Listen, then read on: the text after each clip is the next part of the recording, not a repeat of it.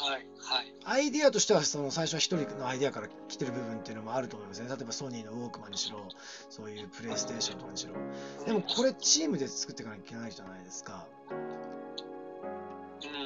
だこのチームで入るフローのことを実はエクスタシスって呼ぶらしいんですよ。まあ、エクスタシーみたいなもんですよ。えー、そうそう。グループで入るフローのことをエクスタシスっていうふうにスティーブン・コトラーは定義してるんですよね。え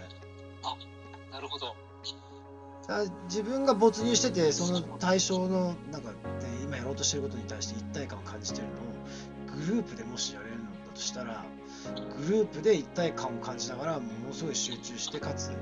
あの別に自分のエゴだけではなくてそのゴールをみんなで達成しようみたいなそういう風な環境になってるわけですよね。でみんなでフローを体験することによってみんなこう一体感を感じてそれをグループで入るフローのことをエクスタシスと呼ぶらしいんですよね。えー、これはあれですか、まあ、一人だとなんかその一人の,、まあ、そのフローっていうのはその自分自身でもいろいろできると思うんですけど、そのチームで入るってなるといろんな人間がいるじゃないですかそうですね。それでもここの部分でも相当難易度が高いと思うんですけども本当一人でこうフローに入るそのエクスタシーっていうの入るところっていうのはやっぱり違いっていうのも大きくあるような気がするんですけど。そうです。どんなところが違うまあやっぱりそのしその個人個人の興味を含んだその全体のゴール設定とかあとその個人個人によって一人一人まあ違うと思うんですけどやっぱりでも内発的な動機、はい心の底から湧いてくるゴールって多分あのそのソニーとかだったらウォークマンみたいなその革命的な商品作っちゃおうとか例えばアップルとかだったらはい iPhone 作るぜみたいなこう電話を再定義しようじゃないかみたいなやっぱりそういう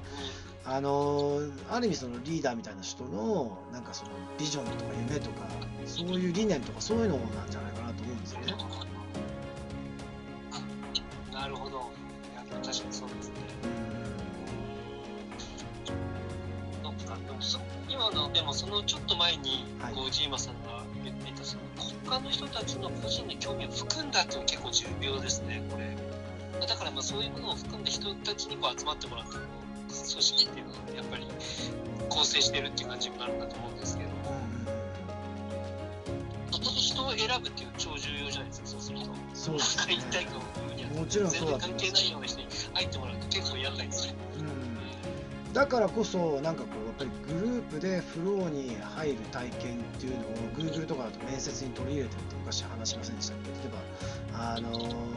あ2人のファウンダーはずっと変わってないけどその上の CEO って何人か変わってますよねはいはい、そうですね。でその人たちを選ぶときに必ずやっぱりそのブートキャンプみたいなのをやってそういうある意味そのはい。軍隊とかそういう人たちが一番そのグループのフローに入ってるわけじゃないですか。例えばネイビーシールズとかって作戦を遂行するときに、えー。うん、とにかくその6人とかそういうチームの中でそのグループで入るフローみたいなそういうモードにならないと絶対に作戦は遂行できないと言い張ってるらしいんですよね。だからそのグループでフローに入れるような素質を持った人間をもう選抜すると。あの厳しい選抜過程でなるほど。それが、あれですかね、軍隊のその、特殊部隊、まあ特そうまあエリート部隊ですよね。特殊部隊ですよね。そこの部分。に。うん。共通。ああ、特殊部隊。はい。そうそうそう。共通点らしいですよね。うーん、なるほど。宇宙飛行士とかもそうですそうもちろろんそうですね。そういうハイパフォーマーみたいなそうそうそうそう、そういうグループで、チームで何か、ものすごい、あのー高い、えっ、と、目標、任務を遂行しなきゃいけない人。まあ、あと当然、外科、脳外科のチームとかもそうですよね、多分。ああ、なるほど。何人かでやんなきゃいけない。そうそっか。はいはいはい。うん、うんとか、まあ、あこの話超面白いですね。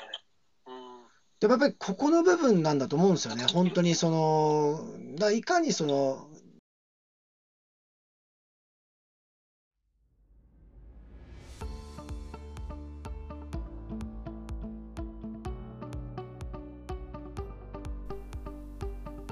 今回も最後まで聞いていただいてありがとうございました。このタイミングでピンときた方は、ぜひフォローをよろしくお願いします。質問や感想などがありましたらコメント欄の方に書いていただけるととても嬉しいです。ライブでの対談に反映させていただくとともに質問については定期的に配信の方でお答えさせていただきます。